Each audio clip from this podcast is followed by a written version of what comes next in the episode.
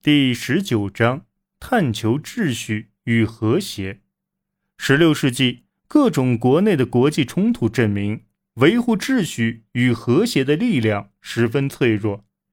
尽管到一六零零年，欧洲许多地区已实现一定程度的稳定，但社会政治的紧张局势很快再露端倪，欧洲再次陷入战争泥潭之中，宗教分歧。以一种矛盾的方式，成为导致冲突再次爆发的一个因素。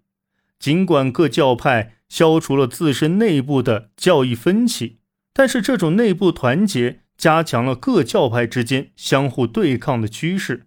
于是，特兰托会议赋予了天主教教会明确的教义和组织准则，令他们能以此进行反宗教改革运动。夺回新教赢得的土地和信众，而路德宗则通过协和信条化解了内部的神学分歧，形成了对抗反宗教改革的统一前沿。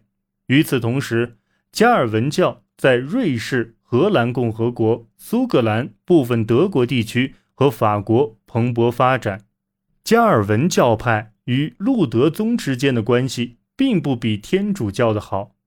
为了应对治理多教派社会所带来的挑战，统治者们坚持采用奥格斯堡合约中的原则：谁统治这个地区，谁的宗教说了算。也就是说，在任何国家或地区，统治者的信仰即是国民的信仰。对拒绝皈依的人，统治者有权决定是否要强迫他们服从，实施歧视性法规。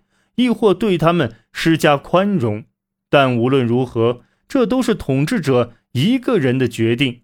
尽管这一原则多次被违反，但在治理欧洲多教派社会问题上，它仍是最有效的方法。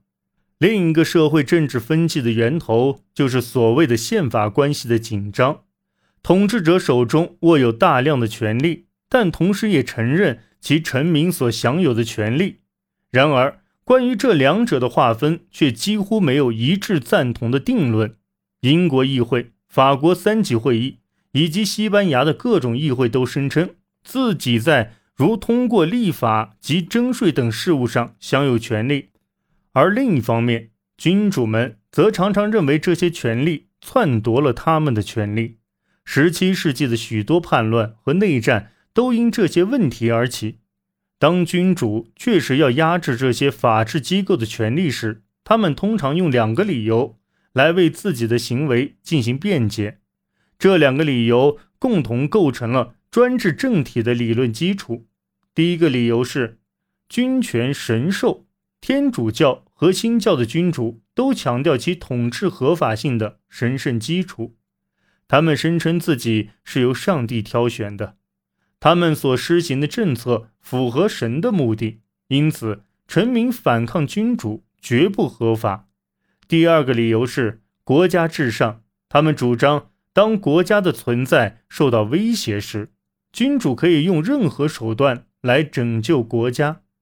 虽然这定义很简单，却是项十分有力的理论。其前提是所实施的措施是临时的。一旦危机结束，就会被停止。然而，欧洲多发长久之战，因此政府就可以借国家至上的名义，斥出看似永久存在的措施，而这些措施有可能损害臣民的权利。统治者倾向于实行专制统治吗？如果是这样，他们又该在怎样的程度上受到抵制呢？